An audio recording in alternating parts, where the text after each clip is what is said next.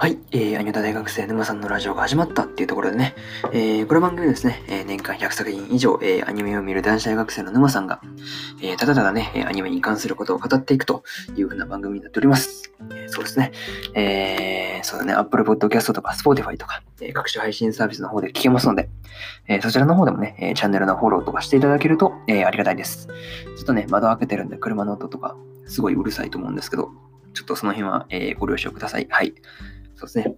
まあ、急遽ね、うん、これは、あの、ポッドキャストでね、あの、あの一番最初にね、あの、やったやつを、まあ、もう一回ね、そうだいぶ聞かれるようになったから、もう一回やろうかなっていうので、昨日ライブ配信中にそう、あの、あの、なんていうの、参加してくれた方と、まあ、相談して決めたわけですが、まあそうですね、えー、タイトルがですね、えー、見てない人が損している感動アニメ10選ということでですね、えー、ポッドキャストで一番最初まで遡っていただくと、あの5選の方で5選ってやってると思うんですけど、新たに5つ追加して10選で超長丁場でやってやろうと、うん、超がつくほどの長丁場にして、うん、やってやろうかなというね、珍しく30分近くなるんじゃないかなと、個人的に思ってますが、はい。多分ね、3×10 分で、3分かけ10で多分30分いきますから。ね。うん。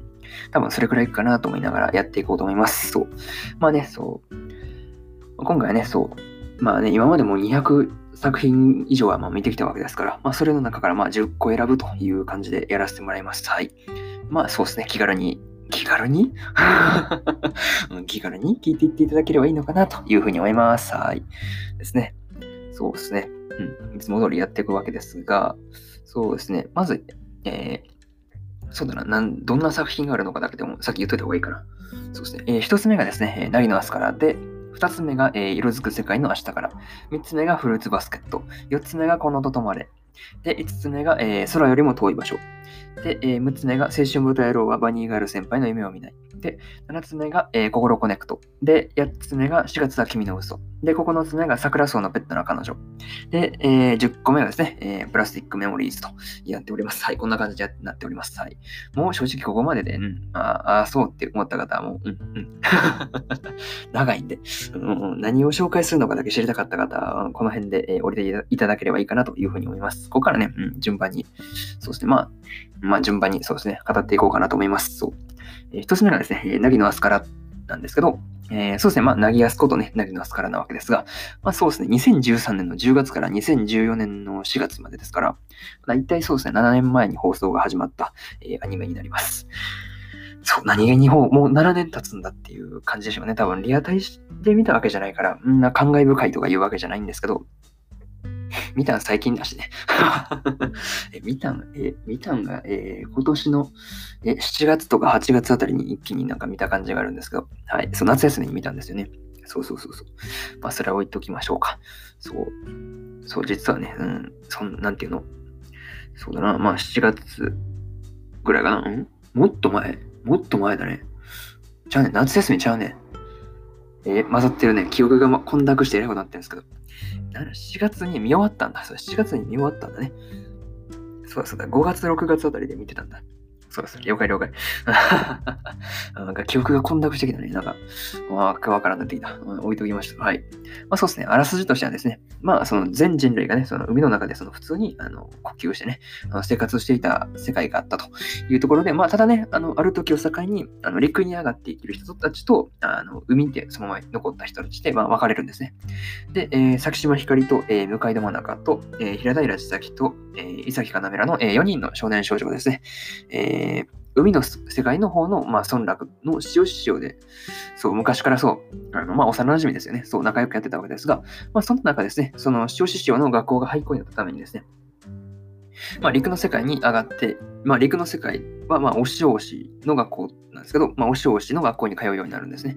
で、まあ、その中で、まあ、その、お塩しの少年である、まあ、木原紡とのね、えー、出会いだったりとか、そうですね、お塩しで、まあ、古くから伝わる新人の、まあ、お船引きというものを、まあ、実現させたいとかいう、まあ、そうですね、いろいろと、そう、ストーリー的にね、なんかいろんなあの人たちの、まあ、思いが、そうですね、なんか、思いとか出来事を、まあ、経て、そうですね、あの、海と陸との、まあ、人間のその間にある生じているね、あの、溝となんかそう、光たちが向き合っていくという感じのストーリーですね。そうそうそうそうそう。なかなかそうっすね。これは個人的に結構そうない。そうだな。なんか最後の方は泣くよね。普通にね。多分泣かない方が無理なんじゃないっていう感じなんですけど。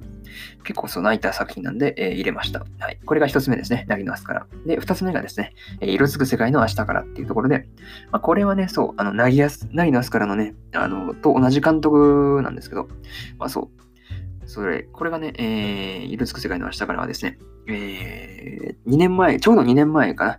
ちょうど2年前ですね。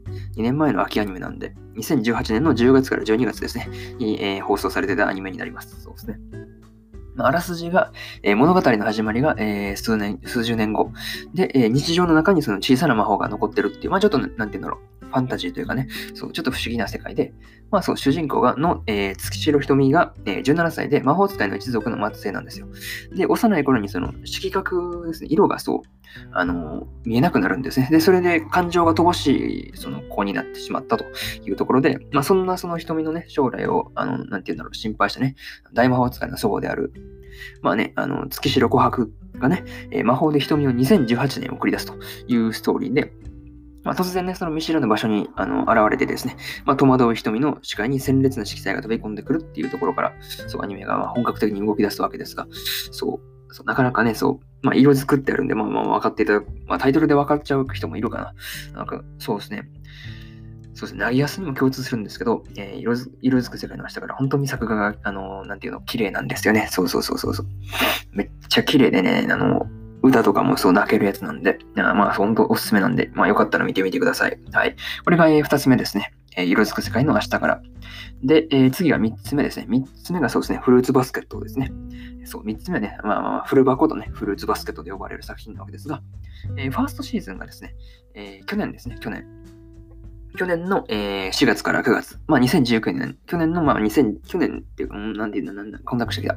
うん、混ざってきたね。うん、去年の、えー、2019年の、えー、4月から9月までに放送されていてですね、えー、セカンドシーズンがあの今年ですね、今年の4月から9月でそう放送されてたんですよね。そうそうそうそう。で、まあ、サードシーズンが来年、来年2021年放送予定っていう感じで、ああっていうところなんですけど、そうですね。各25話ずつなんで、もう50話ですね、が合わせるとね、そうそうそう、結構なワストですよね、そうそうそう。多分、サードシーズンもまた25話くらいになるんじゃないかなというふうにことを個人的には思ってたりします。はい。ですね。まあ、あらすじとしてはですね、えー、本田徹というね、そう、都立貝原高校に通う女子高生が、え、主人公なんですけど、まあ、唯一の家族だったお母さんもね、あの事故で亡くして、で、山の中でね、あの一人テント暮らしをしてたんですね。ただ、そのテントを張った場所っていうのが、あの同級生のね、あの相馬由紀の、えー、まあ、一族である、まあ、相馬一族が所有する土地で、まあ、なんとかその交渉してですね、あの敷地内でのテント暮らしはま許可してもらおうとしていたところに、まあ、土砂崩れでテントもまあのなくしてしまうというところで、まあ、それがきっかけで、そう、雪が暮らすその同じ一族の、えー、まあ、相馬しぐれという人の家にあの居候することになるんですね。で、まあ、居候初日に、えー、徹はですね、えー、相馬一族の秘密を知ってしまうというところで、どんな秘密かっていうのは、まあ、本編見て確認してくださいって感じですね。そうそうそうそう。あんまり言い過ぎると難しいところなんで、なかなかこういうあらすじ的なね、なんていうんだろう、作品紹介難しいところであるんですけど、セカンドシーズンの方はですね、あの各話ごとにあの感想をそう、あのノートというプラットフォームで、えー、セカンドシーズンはですね、1から25は全部書かせてもらったんで、はい。えー、まあよかったらね、うん。まあそうですね。てか普通にそう、フルバ感想とか言って、フルバ沼さん、沼さんのフルバ感想とか言ったら多分出てくると思うんで、まあよかったら調べてみてください。はい。ですね、そう。で、まあラジオでは、えー、何話だったっけな。ラジオは、えー、ラジオはどうだったっけな。えー、っとですね、ラジオは、えーそうですね。ちょっと待って。ラジオ、ラジオでは何話まで、何話から話したっけえー、夏からだから、えー、13話から、14話か。14話からですね。ですかね。えー、そうですね。フルバーセカンドシーズンのは、えー、14話の方から、えー、話しております。はい。そうですね。あの、フルーツバスケットセカンドシーズンの14話からはですね、あの、ラジオで、あの、ラジオというか、ポッドキャストの方であの配信してます。で、えー、スタンド FM はもっと後ですね。だと思います。はい。もっと後ですね。うん、本当え、いつだろう。もえ多分それぐらい結構後だと思うんですけど、まあそうですね。それは置いておきましょう。まあそうですね。とりあえず14話からは、えー、あの、ポッドキャストの方で配信してますんで、よかったら、えー、音声版として聞いていただければいいのかなと。まあ、ネタバレ含んでるんで、まあ、見てからにしてくださいって感じですね。はい。そうそう。ただしネタバレありですっていう感じですね。まあそうですね。まあ、うん。記事が読みたいっていう方は、そうですね。まあ、グググっていただければ出てくると思います。はい。まあ、それ置いときましょう。あそうですね。で、4つ目がですね、えー、このと止まれっていうアニメで、そうですね、4つ目はそう、このと止まれで、えー、そう、分割2クールのアニメなんですけど、えー、第1クールがですね、あの2019年の、まあ去年ですね、去年の、えー、4月から6月で、第2クールが、えー、同じく去年の、えー、そうですね、えーえー、10月から12月ですね、そう、分割なんで1個空いてるんですよね、クールが。そうそうそう。で、放送されていたアニメなんですが、まあそうですね、あらすじがですね、えー、工藤千佳ですね、主人公、愛って書いて千佳って読むんですけど、そうそうそうそう。まあね、主人公がまあ工藤千佳なわけですが、まあ、春にね、あの神奈川県のまあ県立高校である時瀬高校に進学するんですね。で、えー、そこにあった総局部というね、あの、おことのクラブですね、に入部するんですが、まあ当時総局部の部員っていうのが、えー、部長の倉田武蔵というね、あのー、人が一人いただけで、もう他はそうおらない部員がいないというところで、まあ廃部寸前というところで、うん、まあそこにまあ地下に加えてですね、あの、琴のその家元のね、娘である宝月里和という女の子と、えー、地下の友人の足立種康と、えー、水原幸太と、えー、坂井道隆の、えー、3人ですね。この3人がそうそうそう入部したことで、まあまあまあ、部員不足はとりあえず危機を出しているというところで、まあただね、ここで、まあ、地下のことを気に入らないあの教頭がですね、まあいろいろとなんか消しかけてくるっていうのがまあ展開になるわけですけど、そうなかなかちょっとネタバレを含んだんですけど、なかなかそう、ことの話で、なかなか面白いところで、琴の曲とか多分、この音止まれ琴の曲っていう多分、この曲、多分 YouTube とかで調べたら出てくる、調べたら多分出てくると思うんですけど、いや本当そう、曲がね、いい曲で、そう、なんか、あ曲、なんかことっていいなって思える感じ、なんかことっていいよねっていう風なことを、ちゃんがそうですね、なんかちょっと思えたりするようなね、そう、音楽なんで、まあよかったらね、多分調べてみていただければいいかなと思うんですけど、あかな、うん、公式のやつはそうですね、アニメのシーンを挟んでるんで、ネタバレがもろいなんで、ちょっとそれはあかんな。そうそうそうそう、目つぶって、そう、再生したらもう目つぶって聞くだけにしてください。はい。ですね。多分その方がいいと思います。そうそうそう。ネタバレ込みなんでね。はい。ですね。いや、本当曲とかもいいし、ストーリーもね、もちろんそう泣けるやつを選んでるんで、本当泣けると思うんで、よかったらそうそうそう見てみてください。で、えー、これが4つ目の、えー、このと止まれですね。で、次が、えー、5つ目です。5つ目が、えー、空よりも遠い場所というところで、まあ、通称よりもいいと呼ばれる、えー、作品なわけですが、まあ、このアニメはですね、えー、2018年の、えー、1月から3月に、えー、かけて放送されてたんですね。もう2年前、2年半とか、まあ、になる、2年半前とかになるわけですが、もう結構ね、そう、これは多分正直結構、なんかもう高確率で泣くんじゃないっていう感じですよね。そう、めっちゃ泣きますよね。うん。そう。まあね、あらすじとしては、まあ、あの、それより遠い場所っていうところで、まあ、そう、なんていうんだろう。何かをそう始めたいと思いながら、えー、そう、なかなか一歩を踏み出すことができないままですね、まあ、高校2年生になってしまった、えー、少女、えー、玉木まりことですね、木まりと呼ばれる女の子なんですけど、まあ、そう、あることをきっかけにですね、あの南極を目指す少女の、えー、小淵沢知らせと出会うんですね。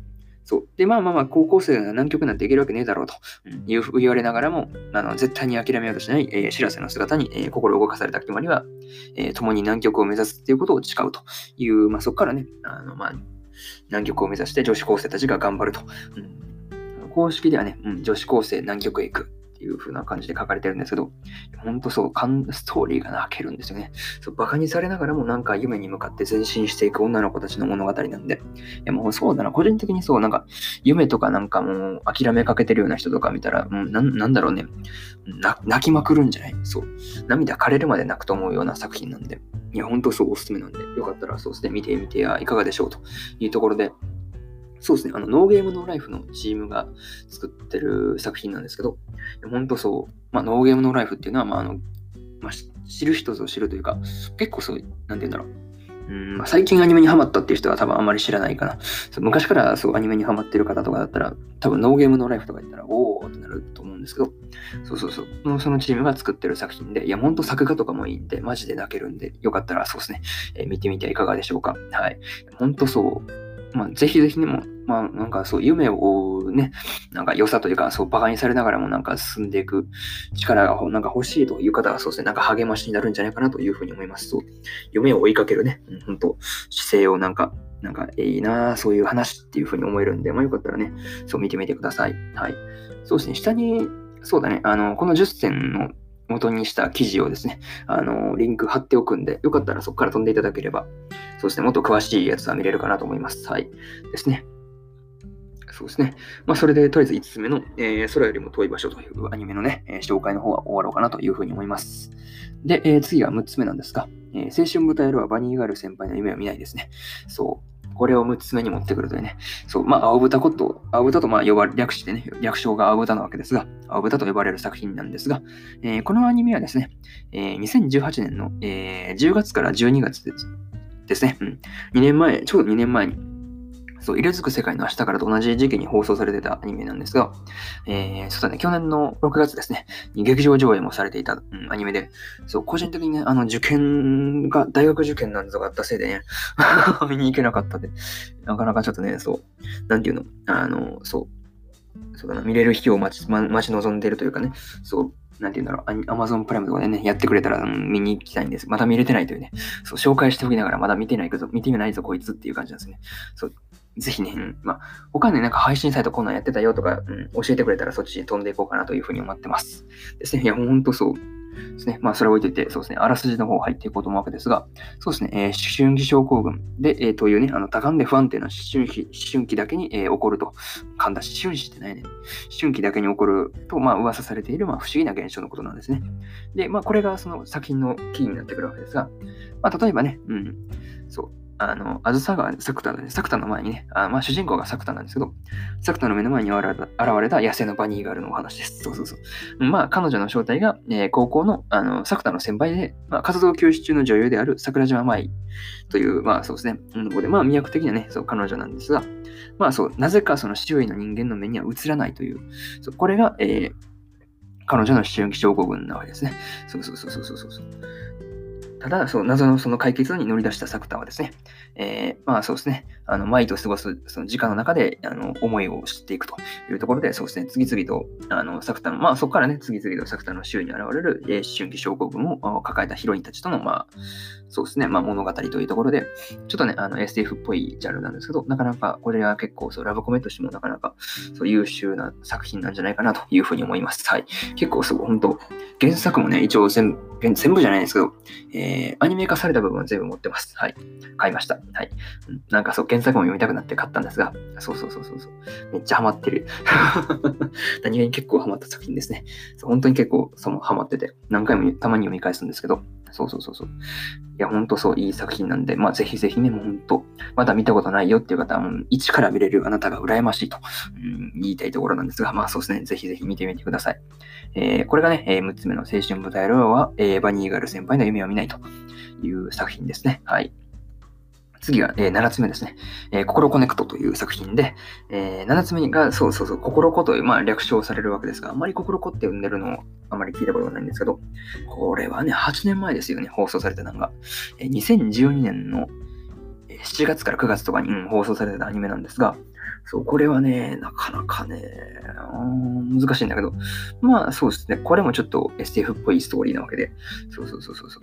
まあ、あらすじとしては、えー、八重樫太一たち、えー、5人の部員が所属所属する、えー、私立、えー、のあの文化研究部があるんですね。文献部って言われる、まあ、クラブなわけですが、まあ、その部室にね、まあ、高校2人、5人高校生なんですけど、えー、その日もね、なんか、まあな、なんて言うんだろう、いつものようにその絶えもないね、あの会話で、まあ、時間が過ぎていくはずだったんだけど、あの、前日の夜に、あの、桐山由衣という女あの少女と、えー、そうですね、青木義文の間で、あのお互いの体と人格がその入れ替わってたっていうことがあの発覚するんですね。そう。で、二人から、えー、そのことを打ち明けられた太一と、えー、部長のな部長の、えー、長瀬伊織と、えー、副部長の、えー、稲葉姫子はですね、えにわかには信じられずにいたというところで、まあ、ただ、えー、今度は、えー、伊織と の体が入れ替わってしまうというところになるんですが、そう。いや、もうこれ入れ替わりとかね、なんかそう、いろいろと起こってくる、まあ、アニメで、なかなか本当、うん、そうだな。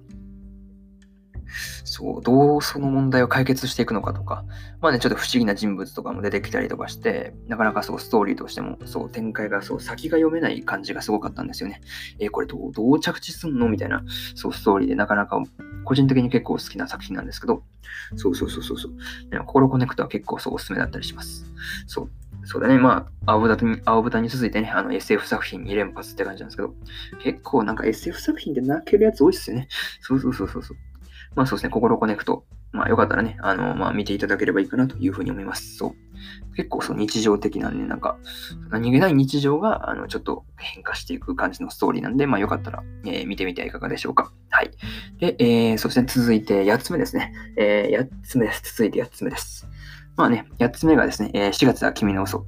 ですね。いや、もうこれは結構有名なんじゃない、うん、まあ続いてね、まあ8つ目なんですけど、まあそう、これはね、あの君嘘と呼ばれる、まあね、君嘘ってまあ略されるものなんですけど、作品なんですけど、まあ、4月の君、4月は君の嘘って、あれ君の嘘ってリアクションの最近知ったんですけど、そうそうそう。最知ったのは最近何回と。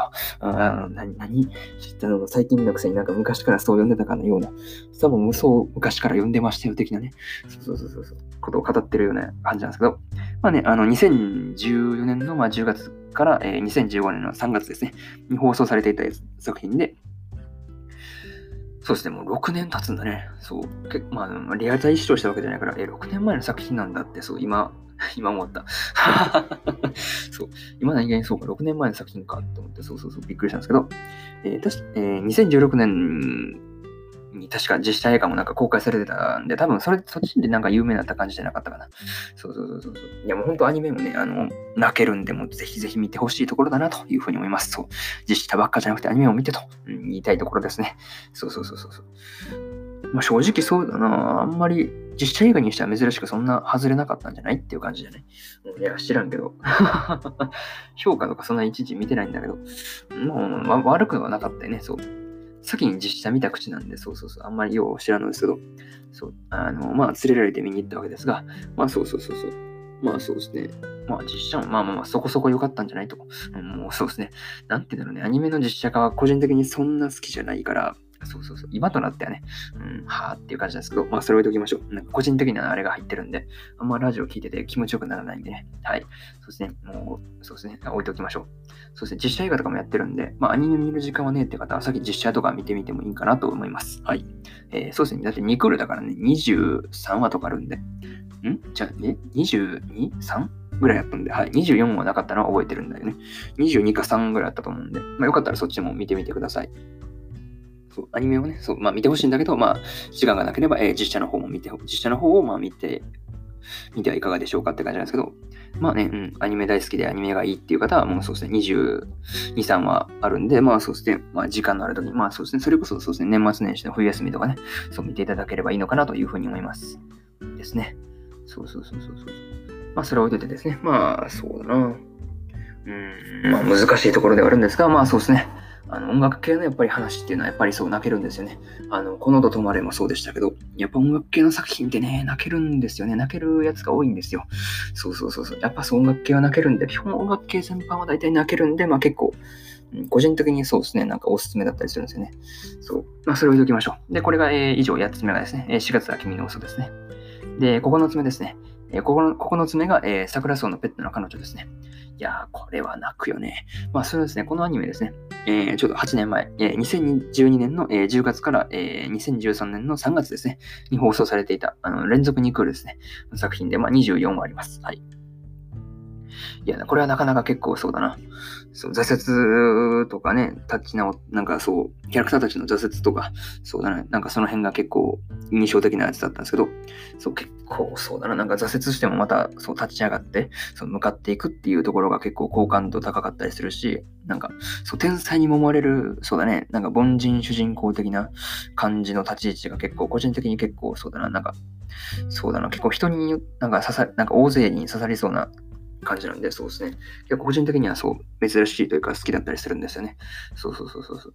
いやもう本当そう、天才がもまれ、なんか凡人がそう天才に、何かしらのあの分野の天才に揉まれて、あの挫折して立ち直って、またね、やっていくっていう、まあ、話なんで、なかなかそうですね。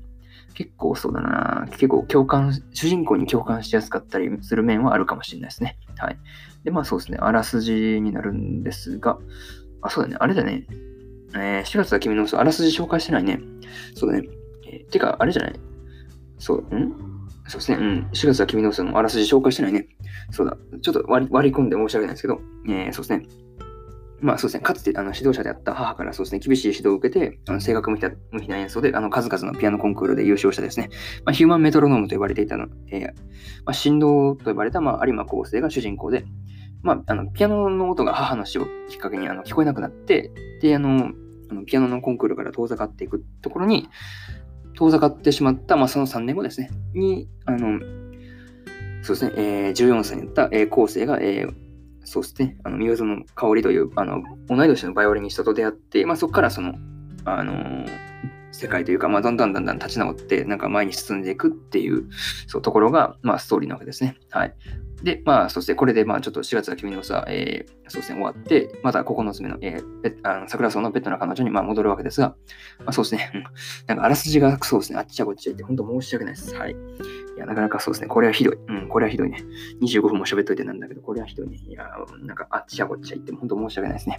で、えー、桜草のペットの彼女の、えー、そうですね、あらすじがですね、えー、水明芸術大学附属高校、まあ、水高と言われるの、まあ、高校のね、あの学生である神田空太ですね。まあ、スラタがね、あの、まあ、高校1年の夏に、えー、送られてですね、あの、桜荘ですね、まあ、そこに、まあ、あの、いろいろと、いろいろな住人たちと、まあ、揉まれながら、そう、生活していく感じで、まあ、その中にですね、まあ、あの、春にですね、あの、椎名真白という女の子が、えー、入ってくるんですが、そう、そのあの彼女の常識の夏にあの空田が振り回されていくっていうお話ですね。そうそうそう。これがそう、ペットな彼女の翔太です。はい。椎名真白が、えー、ペットな彼女です。はい。そうそうそうそうそう。いやもうほんとそう、あれなんだよね。そうだな。うーん。そう、自分じゃね、そう、パンツも履けないようなね、そう、天才少女なんですけど、そう、天才な、だから天才にありがちなね、そう、欠点というかね、意外とそう、日常的なことができないっていう、そう、天才的な、そう、ところが、そう、なかなか面白いところだったりするんですけど、そう、そのね、あの、真っ白と空との関わりとかも、そういうところが結構面白かったりするかなというふうに思います。これが、えー、9つ目の、えー、桜草のペットの彼女ですね。はい。で、9つ目がですね、あ、じゃあ、ここの隅終わったわったわった。何ボケたかなこと言ってんねんって感じなんですけど。そうですね。うん、ちょっとボケてきた。やばいね。で、10個目がですね、10個目がですね、えー、プラスティックメモリーズですね。いやー、ラストです。ラストです。えー、プラメモこと、えー、プラスティックメモリーズの紹介ですね。えこれはですね、え2015年の4月から6月ですね、に放送されていた作品で、えそうですね。なかなかこれはね、泣けるよね。ほんと泣けるよ。マジで泣けるよ。うん、ほんと、そう、もう、もう、節々で泣くと言ってもいい。過言ではない。本当に泣く。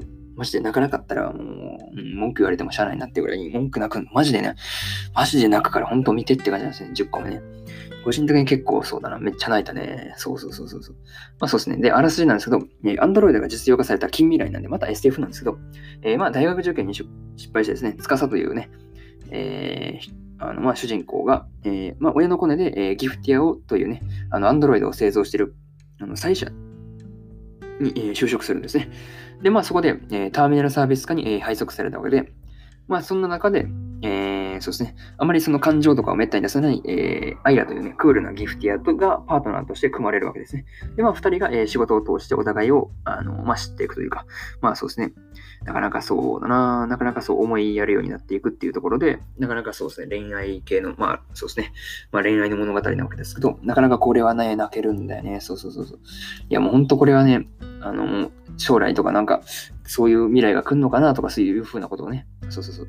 そのうちね、人間がその、アンドロイドとかに恋をするようなね、うん、時代になったりするのかなとか、結構そう妄想がはがどるようなね、そうそうそうそう、結構作品だったりするんで、まあよかったらそうですね、結構おすすめだったりするんで、見てみてください。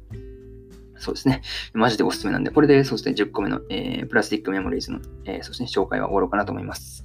ですね。で、まあ最後になるんですが、まあ今回はね、そう、見ないと損するアニメを10作品ほど列挙したというところで、そうですね、時間のある時に本当ぜひ見てほしいものばかりなんで、本当そう、時間のある時に、もうね、約束、約束、約束、沼さんとの約束です。はい、見てください。はい。